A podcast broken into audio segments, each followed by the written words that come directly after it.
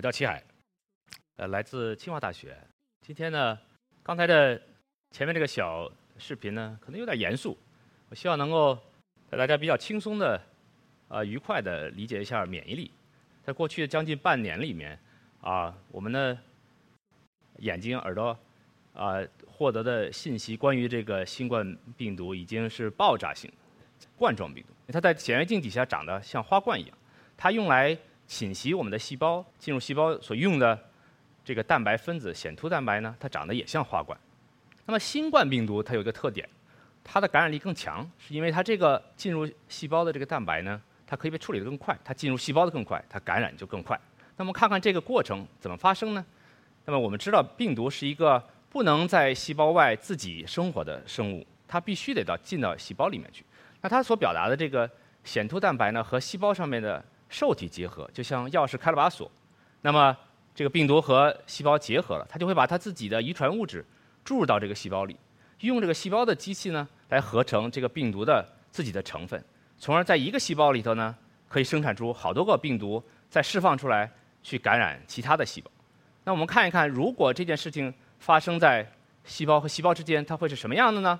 大家注意到中间呢有个空洞。那实际上最开始感染那个亮亮的细胞呢，就是最开始感染病毒的细胞。那如果你不管它，它就会把旁边的细胞都感染。那么就像你在扔在水里扔了一个小石头，然后产生的波澜就是播散出去。当然，如果我们不让这个病毒在身体里就这样无休止的繁殖，那很快我们所有的细胞都可以被感染。我们有什么样的机制来不让病毒进行这样的感染呢？那我们来看看病毒进入体内以后到底都会发生什么。那第一个发生的事情是。我们的所谓屏障组织和我们有所谓固有的免疫机制。什么是屏障组织呢？用大白话讲一讲，就是把我们身体里面和外界隔开的那个组织。可能大家即使没有学过免疫学或者是人体呃解剖学，也知道皮肤是我们最大的屏障组织。那么针对新冠病毒来说呢，我们的呼吸道上皮就是最主要的屏障组织。它有一些长得像柱一样的上皮细胞组成，这些细胞啊之间都有非常紧密的连接，就为了防止外面我们在空气当中吸进来的东西呢进入我们的机体。同时呢，这个上皮细胞里头有一些细胞可以分泌粘液，这些液体呢比较粘稠，它可以粘住从空气里头进来的脏东西和病菌或者是病原。还有一些这些上皮细胞呢，它上面长着纤毛，它在规律的摆动，就可以把这些。潜在有脏东西的东西呢，把它给从啊下部向上排，所以这样保护我们真正进行气体交换的肺或者叫肺泡的这个部分不受外界的影响。如果偶尔放进来一两个呢，我们还有在这个上皮下面的一些固有的免疫细胞，比如说巨噬细胞。那顾名思义就是那些吃东西的细胞，它试图把偶然漏进来的病菌或者病毒吃掉，把它消灭掉。这样的屏障组织对于保护我们。不受病毒侵袭呢，实际上是很重要的。但是所有的屏障组织都有个特点，就是它工作的时候呢，你是注意不到它的；它不工作的时候呢，你一定会注意到它。比如说这个皮肤，如果说我们烧伤，那最大的并发症是什么呢？是感染，因为我们拦不住在无所不在的病菌了。那我们的呼吸道上皮有什么东西？我们平常做的事情会像烧伤一样对它产生影响呢？啊，我可以想得到的一个是吸烟。它对这个上皮组织是一种损害，所以这个吸烟的朋友呢，你可以想一想，实际上你在不停的损害着你这个屏障组织，降低你的免疫力。如果这个新冠病毒跨越了这个屏障组织，进入到了组织里头，它就可以感染细胞，它就可以复制。比如说，我现在这个红色的细胞呢，它就是一个柱状上皮细胞，那它被新冠病毒感染了，它本身并没有特别多的所谓免疫机制，但是它里头有一套机制可以知道自己被病毒感染了，这时候它干什么呢？啊，就像我们平常啊无助的时候会做的一件事，我们就会大声喊叫，我们说要救命。那么这个细胞它喊救命的方式呢，是它产生一种细胞因子，其中之一呢叫做一型干扰素。它干扰什么呢？它想要干扰病毒的复制，就是这个细胞自己产生一种因子，告诉自己不要让这个细胞复制。同时呢，这个干扰素还会波及。旁边的细胞，让旁边的细胞也增强这样的机制，所以大家一起来试图不要被这个病毒感染太厉害。而这样的细胞因子呢，还有一个作用，就是它会让旁边的细胞都产生一种化学信号细胞趋化因子来招募其他的免疫细胞。比如说这个图上所展示的叫天然杀伤细胞，呃，顾名思义，它就是为了杀灭那些感染的细胞，它可以直接就把它们杀死。你要是把感染的细胞杀掉了，当然你的病毒工厂就会减少，那么病病毒就扩散的更慢。它还会招募所谓有吞噬功能的单核细胞进来，来呃试图控制这个病毒的感染，还会招募中性粒细胞、酸性粒细胞等等一系列的固有免疫细胞。来把这个呃组织里面呃潜在的正在有病毒复制的细胞清除掉，同时它们互相之间也会互相招募，就像招来的细胞都会分泌刚才我说的化学信号，再招募更多的细胞。那么这个过程呢，我们大体把它叫成炎症。可能有一些朋友想到说，炎症我吃过抗炎药、消炎药啊。我想讲一个概念上的差别。这个我们老百姓平常说的消炎，实际上是。多数情况下是抗生素，是直接去杀灭病原菌。你要没有了病原，自然也就没有这个炎症的过程。但是正常的情况下，这个炎症是为了帮助你抵抗这个病毒的入侵的。所以急性的炎症，至少急性的炎症，它实际上是有利于我们的健康，是我们和病毒做斗争的过程。当然，慢性的炎症可能导致很多其他的呃问题，另外一个话题。那么在有这个屏障组织固有的免疫的机制和炎症的过程，就可以在一定的程度上抑制病毒的复制。那么这个过程够不够呢？那肯定是不够的。这个小小电影呢，会给大家放，在一个小鼠模型的的这个呃情况下呢，给这个耗子的皮肤上感染一种寄生虫，它叫利氏曼原虫。这个在我们的国家的新疆啊，以及比如说印度这样的地方还有地方性的流行。那么红颜色的是一个寄生虫，蓝颜色呢是在实验里头做的，相当于一个对照，就是一种不会产生什么反应的呃小猪。那么你看这个绿颜色的呢，是一种细胞，是刚才我所说的炎症要招募来的细胞，它叫中性粒细胞。大家可以注意到，在这个这个电影的左下角是一个时间轴，在很短的时间里面，你可以看见大量的这样的中性粒细胞从血管里跑出来，聚集到那个被。这个原虫感染的部位以及那个被对照针扎过的地方，那么这些细胞跑来试图要控制这个感染，所以它很快，这是它一个特点。第二个特点就是它并不特异，你注意到它并没有专门非得要去找那个有寄生虫的地方，两边它都去了。所以这就是一开始的这个屏障机制和固有免疫的两个特点。它很快，它马上就要起作用，但是它并不特异，它并不知道到底是谁来了，它只是去看一看，试图把。有损伤的地方控制起来，那么这个过程呢，它不足以控制这个高速复制的病毒。为什么？很简单，我刚才看那个小电影，这病毒复制的时候，它这个波澜划出去的时候，它是一个指数增长的过程。一个细胞可以释放出来上成百上千个病毒，然后再感染成百上千个细胞，每一个都释放成百上千个病毒的话，它是非常快的增值的。但是我们讲的这个大声喊叫的固有免疫。告诉你旁边的细胞也不过是一个线性的过程，即使有炎症，不同的细胞互相招募的这种协同作用，它这个放大也不过是一个乘积的效果，就像这三条曲线所表现，那个黄色的曲线很快就会这个穿破这两道防线，从而呢，我们需要有获得性的免疫，或者说有淋巴细胞的呃免疫来参与。当病毒扩散，它要往哪儿扩散呢？它要通过淋巴循环或者是血液循环系统扩散到身体里去。那么淋巴循环。实际上是我们身体里头用来收集体液的一个一个系统。大家都知道，如果你卧床长期的卧床，你会啊浮肿。所谓浮肿，就是你身体里的呃组织里头有一些液体没有被收回来，而肿起来。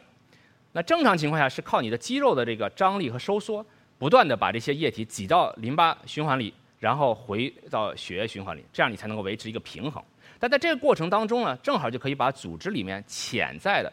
有的这些病毒啊或者病原的信息呢，就带到了淋巴循环里头那些结节，我们叫它淋巴结，或者在血液里头就是脾脏。这里头有淋巴细胞，它就可以去探究说，哎，我是回收的这些液体里头到底有还是没有潜在的感染的信息。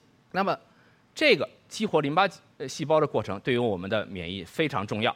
那我们看一看，在这个肺部到底会发生什么呢？如果这个新冠病毒感染，使得病毒它可能自己沿着这个淋巴循环系统就扩增到了啊呃这个淋巴结里头去。同时呢，我们的免疫系统还有一类细胞啊，叫做啊抗原成立细胞或者树突状细胞，名字不重要，它关键就是它生怕我们的有一些病毒它不跑过来，我们不知道怎么办，它要在这个上皮组织里头去试图把病毒的信息给捕捉到，然后到淋巴结里面来，等着那些可能跟抗原产产生反应的淋巴细胞。那淋巴细胞在哪儿呢？啊，实际上我们身体里有成千上万的淋巴细胞，每个细胞都可能识别一种不同的病毒。比如在这个里面呢，呢我就画了一群淋巴细胞，比如说有两个可能潜在的是和新冠病毒可以产生反应的 T 淋巴细胞，那么它们在血液里头循环，如果那个能够跟新冠病毒产生反应的细胞从血液循环里面走到了那个肺边上的这个淋巴结里头，它看见了。捕捉到病毒信息的那个树突状细胞，它就停下来了。它停下来干什么呢？它就要产生反应。它的反应很神奇，它第一件事儿就是它要复制自己。在这个小电影里头显示的，这个绿颜色到处跑的细胞，它实际上是在小鼠体内拍摄到的那些和这种病原产生了反应的 T 淋巴细胞。你看每一个有一个呃白圈所圈起来的那个细胞进行分裂。那就一变二，二变四，四变八，这实际上是免疫反应里头第一个进行指数增长的过程。而且呢，每一个细胞复制出来的显然是它的子代跟它是一样一样。原来那个细胞识别新冠病毒，它生下来的两个子代细胞都识别新冠病毒，所以在很短的时间里头，我们就可以产生很多识别同一个啊病毒的 T 细胞。那么这些细胞在增殖的过程当中，也还得干其他的事情，它得啊所谓功能特化，就是它得武装起来。它得能跟病毒打仗，比如说去杀掉那些感染的细胞。同时呢，它在淋巴结里头增殖，它还杀不了病毒，它得到那些病毒在的那个前线去，所以它得迁徙到，比如说呃肺的这个组织里面去，去找到那些感染的细胞，然后去杀灭它。在那里呢，它就可以识别，比如说这个电影里头绿绿色的细胞是那些活化起来的 T 细胞，那其他的颜色的细胞呢是感染了的上皮细胞。这感染的上皮细胞啊，它能够你。身体里它的细胞里头有一种机制，它可以把病感染它的病毒里头一个小片段给拿出来搁到细胞的表面，让那个 T 细胞特异的识别。这个 T 细胞一开始活化的时候看见的就是这件事儿，所以到了感染的肺部了以后，他说啊，这个细胞又在传递我过去看见过的那个病毒的片段，我应该把它杀灭掉。于是乎，这个 T 细胞就产生了很多信号，然后拽着这个被感染的细胞不走，而把它。给呃通过化学的信号呃来杀灭掉，这个化学的信号都包装在它肚子里的一些颗粒里，它把这个颗粒冲着这个细胞释放出去，这些颗粒呢就导致那个被感染的细胞自杀，以这样的过程呢就可以清除掉这样的感染的细胞，所以每一个 T 细胞可以清除好多个感染的细胞，你可以想象它一开始是指数的增长了，然后它每一个细胞可以杀灭很多这个病毒感染的细胞，从而呢。可以追上这个病毒的指数的增长的过程，那么这就是最简要的 T 细胞免疫的过程。那这个过程够不够了呢？我们是不是就可以控制住这个啊病毒呢？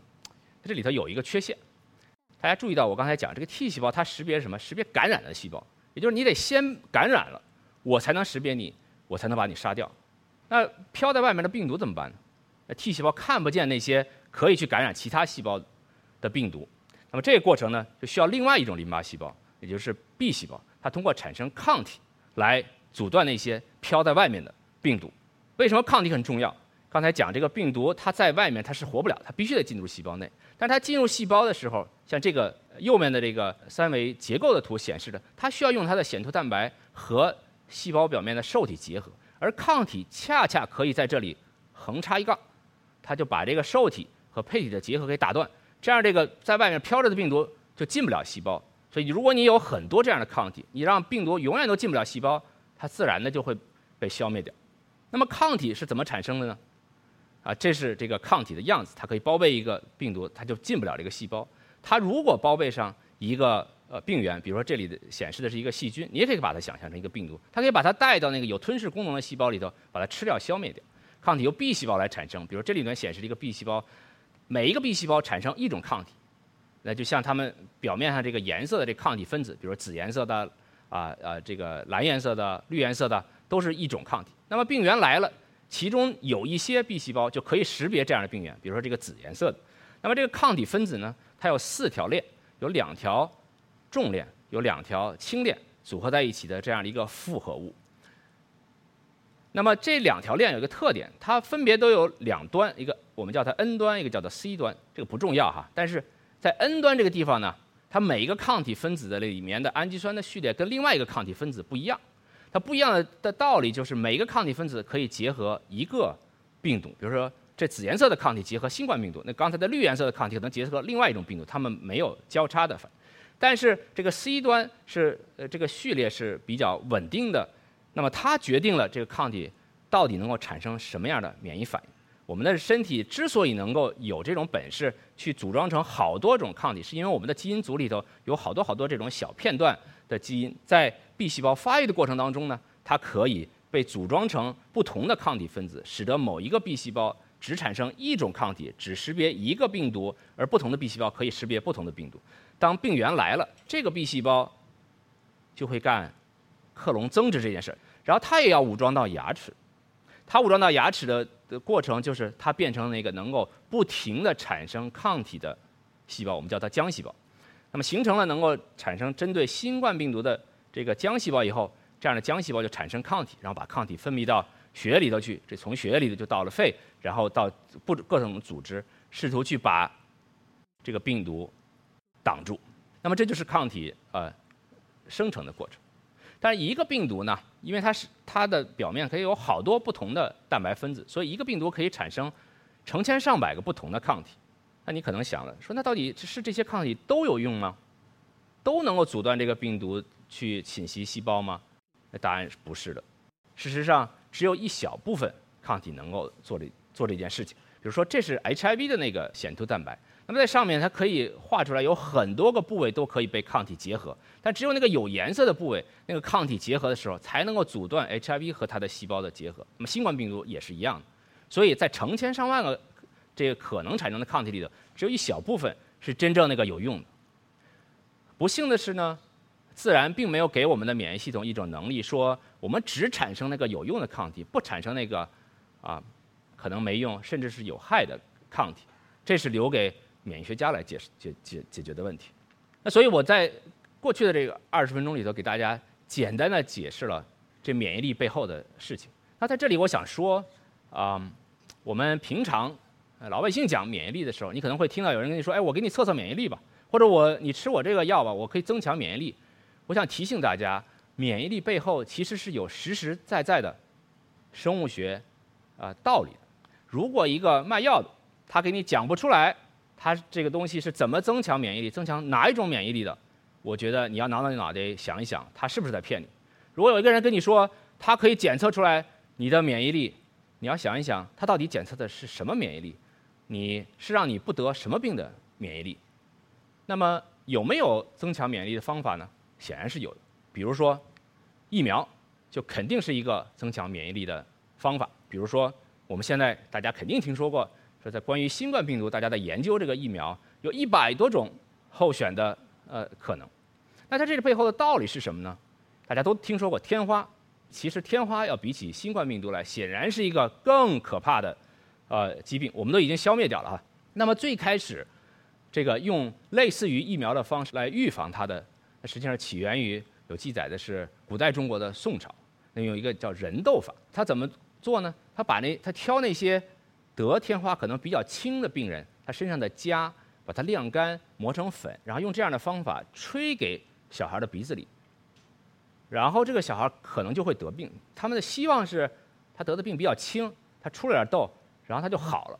人们已经从经验能知道，他在他这样的情况下，他就再也不会得天花了。当然，你肯定觉得这太危险了吧？那万一我要得病，我我死了怎么办？呃，实在的真是。那有些人因为这人痘法就会得。很严重的病，甚至是死掉。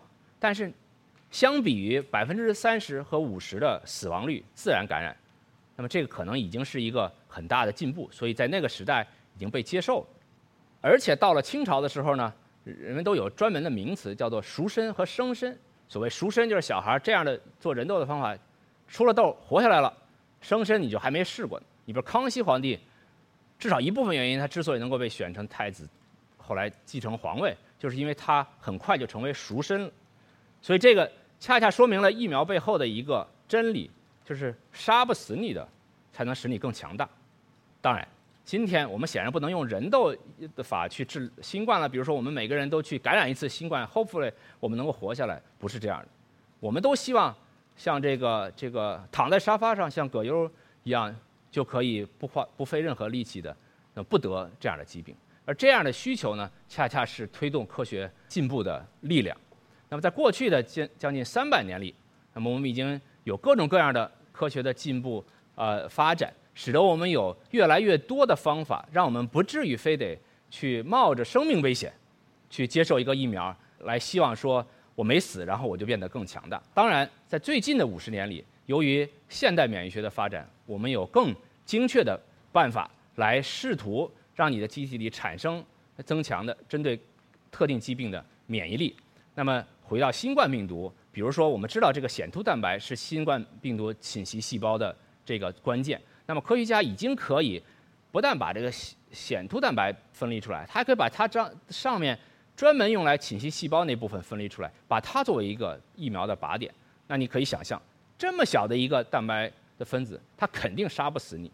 那么通过科学的实验，它可以在你的机体里产生，比如说中和的抗体，可以将来如果你真的不得不被新冠病毒感染的时候，它可以把它阻断住，所以这是有科学依据的免疫力增强的一种方式。所以，如果将来有安全的疫苗出现，大家一定要去接种这样的疫苗。但是在我们得到这样的疫苗之前呢，啊，我们还需要有很多公共卫生的呃呃注意事项要注意。大家可能还会关心的一个问题是说，呃，谁都没有疫苗。可是不同的人感染了，似乎他的症状很不一样，也就是也许免疫力呢，在个体之间是有差异的，那确确实实是，而且这个呢差异可以产生在很多不同的方面。那我今天想给大家分享的一个故事呢，是一个无法避免的免疫力的个体差异，我姑且叫它免疫反应的性别二态性。那肯定有朋友说，这是什么东西？呃，其实这是就是科学家为了显得比较酷，所以制造一个普通人不容易啊理解的概念啊。那它的简单说呢，它就是男女有别。呃，在生活的当中，我们比如说外观这个两性之间的差别是非常显著的，而实际上免疫反应呢，在两性之间它也是有区别的，特别是在这个产生抗体以及对病毒的呃抵抗力上。比如说这里所列出来的病毒的感染，都是在女性。她的抵抗力要强，就是女性更不容易得这些病毒感染，她得了她的病也比较轻，而且她也比较容易好。所以上帝似乎在眷顾女性，是吧？但是呢，其实老天爷他是公平的，他有这么强的对病毒的抵抗力，跟与此相伴的是女性的自身免疫病的发病率要高得多。简而言之，什么自身免疫病？就是我们的免疫系统出了错，针对自己的。这些啊细胞的成分产生了免疫反应，说这里头罗列了一系列的有跟抗体有关系的自身免疫病的发发病率，红的这个柱状是女性的百分比，然后这个蓝色的是是男性。你可以看到干燥综合症它是二十比一，红斑狼疮啊它是十比一，是女性的发病率更高。那么这个这位小姑娘，呃呃脸上的蝴蝶斑是红斑狼疮最轻的一种。呃，症状表现实际上，红红斑狼疮影响到你的肾，影响你的脑，可以危及生命，是很严重的。那大家肯定就想了，说那为什么呢？为什么男女之间要有这样的差别呢？这个为什么有两部分，一个是说有这样的差别背后生物学的逻辑是什么，另外一个为什么是说这件事到底怎么发生的？你们搞科研的人能不能闹明白？那我现在简单的给大家讲一讲。第一个，在进化当中，这个。有什么道理吗？有道理的，啊，这个女性的抵抗力强，产生抗体能力强，她自身免疫病发病率高，可以啊简单的总结为是做母亲的代价。因为这个胎儿他没有什么免疫力，他生下来最开始的时候免疫系统也不成熟，他也免疫力很差，所以呢，母亲在怀孕的时候要通过胎盘。把他过去身体里头所产生的那抗体呢，以某种形式传递给这个胎儿，这是呃小孩生下来啊身体里的抗体的主要的来源。在哺乳期，母乳喂养的孩子呢，他所得到的这个呃抗体呢，从母乳里来，那么也提给孩子提供了免疫力的增强的这个效果。所以这一部分，你想想，从种系的繁衍来说，刚新生儿他活下去是很艰难的，所以母亲为了保护这件事儿，大自然进化出来的的机制，就是在生育期的女性，她的这个产生抗体能力非常强，不但对病毒产生能力强，对自身的啊成分的能力也强。这个东西是有什么样的机制呢？我们能不能理解这个过程，从而能够帮助母亲，比如说不要去产生这样的自自身免疫病，使得她只留下和对病原产生抗体的能力强呢？那么这有很多机制，我给大家讲一个呢，我们最近发现的很有趣的机制。我刚才在一个电影里，我给大家描述了 B 细胞产生抗体的过程。然后，但是我没有讲它到底在哪儿发生。实际上，抗体的生成呢，它是有的放矢的，它发生在淋巴结或者皮里，而且在这里面还有专门的一个地方，我们叫它生发中心。这个名字不重要，重要的是 B 细胞啊，它必须得跑到这个地方来。它原来不在这儿，那它怎么来呢？是因为这个地方释放了很多化学信号。我最开始讲那个病毒感染的炎症的反应的时候，讲到细胞催化因子。实际上，这就是那个化学气味分子，在这个地方释放了这些化学气味分子，它专门要召唤那些 B 细胞来说：“你赶紧来，产生抗体来抵抗病毒的入侵。”那么 B 细胞怎么能够闻到这些化学信号呢？它当然得有就鼻子，这我们叫做细胞趋化因子受体。那么在这个上面呢，你说要是 B 细胞就有一个鼻子，那直接去了，这事儿就结束了。但实际上，B 细胞呢，它有好多鼻子。我们身体里也有好多不同的信号。有一些信号呢，我们姑且就可以把它叫成说干扰信号，就让这 B 细胞去别的地方。所以这 B 细胞用另外的化学的鼻子就可以要跑到别的地方。那这是产生了矛盾了，到底去该产生抗体的地方，还是去别的地方？这件事儿呢，在雌细胞和雄细胞之间有区别。这雌细胞啊，它比较专一，它就去产生抗体地方就很快，而雄细胞呢？它那个能够闻到这干扰信号，那个鼻子比较大，它就跑那边，跑的更多一些。它去这个产生抗体地方，去的慢一点。所以这在一部分上解释为什么雌性的 B 细胞和雄性之间有这种差别。而这个决定的因素是什么呢？哎，恰恰是雄激素。如果如果一个雌性用很多雄激素，它的细胞就开始长得像雄细胞一样了。所以给给这个听众里提一个醒哈，这激素为什么不能乱用？这是有道理的。你比如说，你要你要为了去增肌，然后打点激素，那个你这 B 细胞你就产生抗体能力会下降，那抵抗力会下降。所以个体差异，这抗体的应答呢，在雌雄之间是有差别的，它造成一定的个体差异是一方面，对吧？那我也想说讲这个故事呢，跟大家说，我们一定要感谢妈妈。显然是妈妈在在我们出生。在怀胎里面和出生后的六个月，如果我们是吃母乳的话，给我们提高呃抵抗力，而且是以它可能即使不生我们，也有可能增加自身免疫病几率的为代价。那同时呢，我也说我们要同情爸爸，因为你看他对病毒的这个这个抵抗力就要弱了吧？而且呢，其实不是你爸爸不想在那六个月保护你，真是老天爷没给他这机会啊！所以他可能还有双重打击，就是他的在心内心里永远的有一种内疚，产产生的压力。谈到了压力，我们就不，我也想跟大家说，这个压力它跟免疫力也是有关系的，而且有正有反。大家一定都会有这样的经历，说你感受到紧张，你感受到焦虑，甚至你受过惊吓。那我要让你举个例子呢？你比如我现在就给你一个例子哈，就是我要在在。观众不多的地方，然后我还看不清楚观众的时候，就做这样的演讲，我就感到很焦虑。万一我说不对呢？是吧？他们一席以后就再也不请我们清华的老师了。那你要是真的受惊吓，你会发生什么？这就是为什么我拿了一瓶水，因为你你受到惊吓了，你往往会感到口干舌燥，而且你会心跳加快。你会觉得你的背后可能有汗，你呼吸会加速，你的手指头会是凉的，等等。那很快的这样的反应，那靠什么呢？它实际上是你神经系统在在作用。你紧张的时候，我们有一种自主的神经系统，就是我们没有意识的神经系统，叫交感神经。它一兴奋起来，就导致所有的这些现象。那为什么交感神经啊？实际上这个交感神经很古老啊，进化当中非常古老。为什么要让我们产生这样的这个机制呢？是要在你非常紧急的时候，让你做斗争和逃跑的决定。你看刚才那些生理的反应，心跳加快啊，血压升高，呼吸急促，然后口干舌燥。为什么口干舌燥？因为你着急的时候，你用不着分泌口水了，你不需要馋了，你不需要吃饭，你需要逃跑。有个猛犸象追着你，你这是生死决断，你要你你你很紧急了。这时候交感神经兴奋。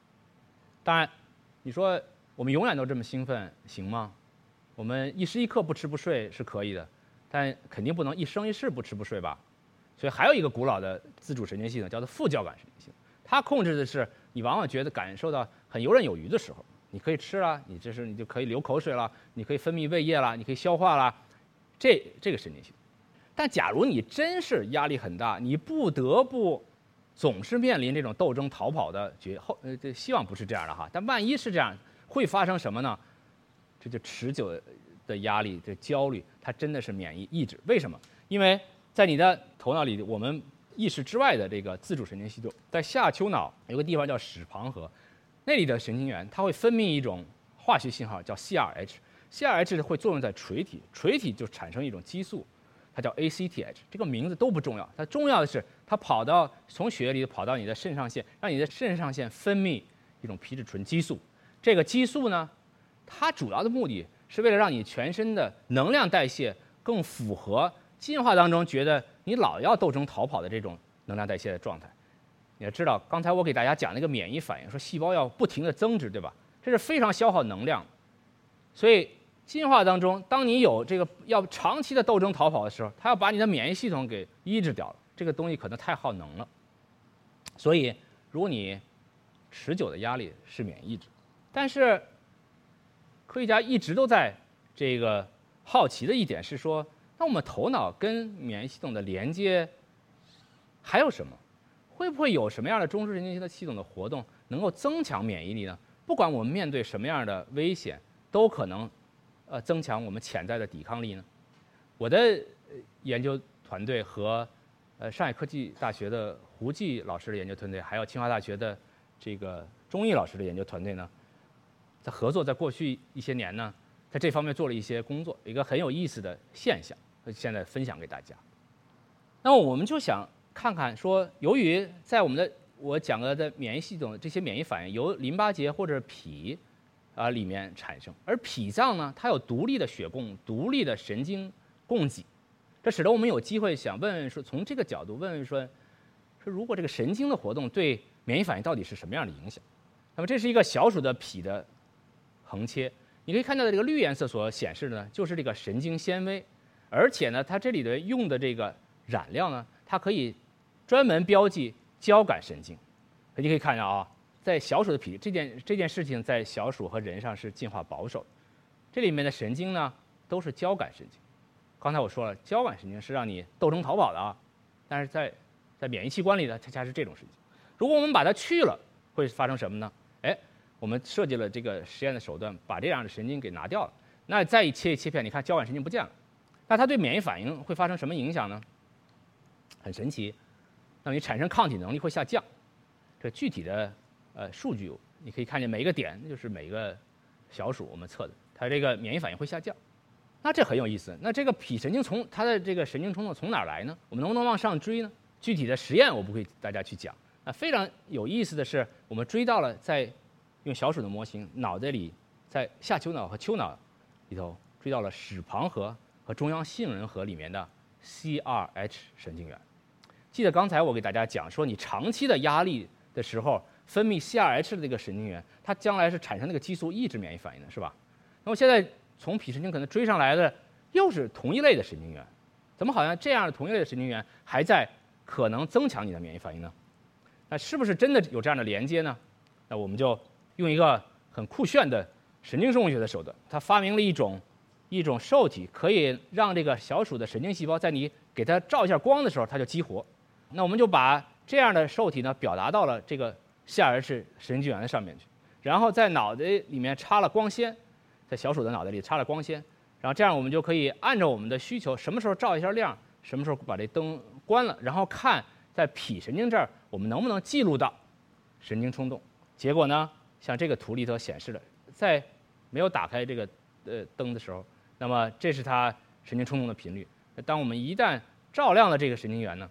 脾神经上面你就可以记录到神经活性了，说明我们这学名叫做光遗传学，用光遗传学的手段就验证了从下神经元确实可以通到脾神经。那么进而呢，我们就用这个实验的手段，可以把这个神经元啊去除，可以抑制它的活性，或者它刺激这种神经元的活性，我们就都得到了相应的抑制或者增强抗体免疫反应的这种实验的结果。对于不做科研的。听众朋友可能到现在已经开始挠脑袋，说你讲跟我讲这个有啥意义啊？我也不能去杵根光纤在我脑子里。但是我们可能能控制行为和思想啊。既然在脑子里有一组神经元可能影响我们的免疫力，那我们能不能通过某种行为或者思想来控制这样的过程呢？啊，当然了，小鼠我们不知道它想什么，没办法控制它的想法，但是我们可以控制它的行为，比如说。我们就寻找那种可以激活这个神经元，可能能改变这个免疫学过程的这个小鼠的行为。那后来我们就发现了这样一种行为，呃，英文我们叫它 elevated platform standing，翻成中文可能不是那么贴切，但是登高而立可能能够啊捕获它里头的实质。那么就这个小鼠会站到一个透明的台子上，这个台子离地呢？有一米五啊，小鼠只有大概十五到二十公分，所以这是相当于我们站到东方明珠塔上，然后是空旷的台子往下看。那你看这个小鼠会干什么呢？它就会四处张望。你可能会感觉到它显示出来的某一种啊害怕，它也不停的在动。那么这个过程，它确实是可以激活它的 CRH 神经元，比如说我们可以。记录在室旁核和中央杏仁核里这种神经元的活性，你可以看到，我们把它放到这个台子上，它就开始激活；你把它拿下来，它的活性就降低了。所以这登高而立确实可以激活这种神经元。那它能不能改变免疫反应呢？那我们就给这个小鼠接种了一种实验性的疫苗，然后让它在接种了疫苗之后呢，每天啊就登高而立两次，每次就三分钟。而后我们就看它说这个免疫的效果是什么样的，结果发现它就会增强它的免疫。而且这种增强呢，确实是依赖于进脾的那根交感神经的。那么，如果我们把它的神经去除掉，这种增强效果就没有，说明从上到下的这个通路是依赖神经冲动传导的。那么，我们就发现了一个从中枢神经系统脑内到脾的一个神经的通路，它呢是交感神经，但是它也就是你压力的时候会感受到这个冲动的这个神经。它可以增强啊免疫力，这个中枢恰恰是那个你持久的压力会抑制免疫力的那组神经元，所以复杂的神经系统里面的正与反是有这个度的差别。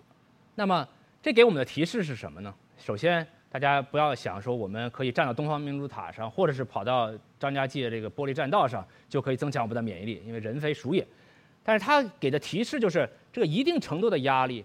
结合着运动，有可能就是你每天可以干，增强你对任何一件事情免疫力的行为方式，或者你的生活的方式，因为它可以激活那些特定的神经元，它可以让你产生规律的这个交感神经的兴奋，可能能够通过脾神经促进抗体的反应。当然，这些目前还都是在小鼠这样的动物模型中得到的，将来也许科学家可以在人的身上找到类似的证据。那因为一席呢？我想他的这个这口号最后还有一句，我特别喜欢，叫“白日梦”。那我也有一个白日梦，因为你要看到这个 CRH 神经元，你会想到，其实啊，我们的交感神经虽然我们不自主的知道，但是我们高级的神经活动，我们的思想是可以影响这些自主神经系统的活动的。那也许有一天啊，我们能设计出来一种办法，你就是想一想，就可以规律的激活这样的神经元，从而能够增强免疫力。当然，今天它还是一场白日梦。谢谢大家。